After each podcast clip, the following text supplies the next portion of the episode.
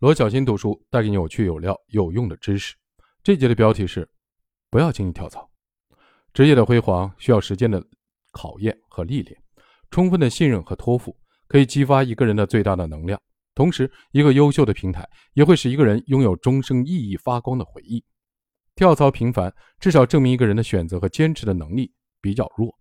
频繁跳槽的人在初期可能觉得跳槽是一个成本小、收益高的事情，但在未来，这有可能成为一个人无法承受的成本，因为一个在职场上能够获得高阶职位的人，不可能是一个被视为不忠诚或者轻率做出选择的人。在我面试重要岗位的时候，我通常会忽略掉那些跳槽频繁的人。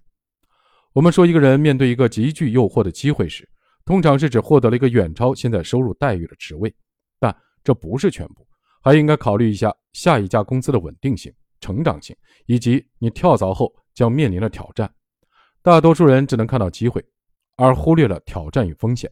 大多数时候，成功的跳槽往往是全面的评估机会和风险后的决策，而非一时的冲动。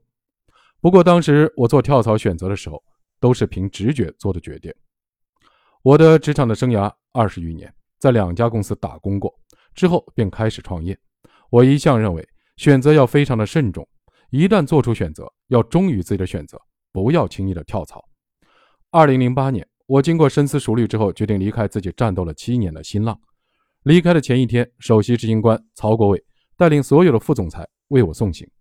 离开的当晚，曹国伟单独请我吃饭，希望我继续留下。在我离开新浪的第二天，新浪还为我离开发了官方新闻稿，认为我是新浪最有才华的编辑之一。这一切都是新浪能给予一个离职员工的最高礼遇。直到今天。我仍然非常感动。当我离开新浪的主要的动因，源自时任盛大集团董事长陈天桥对我描述了一个场景。陈天桥是中国互联网公认的战略家，他说：“希望未来的中国娱乐行业能像立交桥一样发达，文学能够成为游戏、影视、动漫、广播剧等一切娱乐形态的发端。”他的描述震撼了我，如今这也成为了现实。但是在十四年前，他的描述就像电光石火，点亮了我。我当时没有想过跳槽之后的待遇如何、风险如何、稳定性如何，一切于我而言都不在话下。当时的跳槽跨越的不只是北京到上海的空间距离，我也没有时间计算得失，只因为点亮我的那个东西，足以使其他黯淡。二零一三年年底，在经历了一场网络舆论的沸沸扬扬之后，我离开了盛大文学公司。后来，以盛大文学为主体的阅文集团在港股上市，市值创纪录的达到一千亿港币。我虽然不能亲临现场，但也与有荣焉。我的们生命中最重要的不是得到，而是付出。付出不一定在此刻有收获，但一定会在未来的某一刻如数呈现。也许生命中最重要的都是看不见的，也是无法计算的。当我研究生毕业，误打误撞走进新浪的那一年。我不知道新浪将给予我如此多的力量，我只是凭借直觉觉得互联网将成为趋势，而新浪是当时声名卓著的互联网公司，我希望加入它。日后新浪让我知道，一个人只要敢想象，一切皆有可能。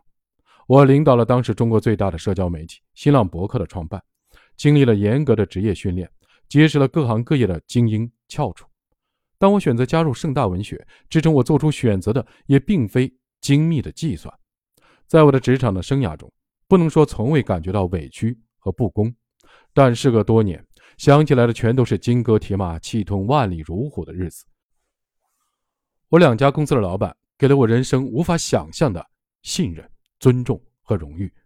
当我回望自己的这两段职场的旅程的时候，我感受到了无上的荣耀，也想起我众多的不足和辜负。当我结束了职业经理人的生涯以后，我发现再无屋檐为我避雨，我必须独自一个人带着团队坚定的前行，前途迷茫，但已经整装待发。我已经清楚的知道我从哪里出发，又带着什么样的使命。人生犹如一部大片，直到结束，才能充分的揭示出生命的完整意义。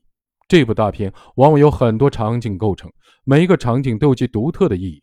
要求人们一一的做出选择，很多选择往往使人左右为难，做或不做，生或死，或逆水行舟，急流勇退，或仇恨，或宽容，或为信念不惜赴汤蹈火，或为家人甘愿委曲求全，都是一种不可替代的使命。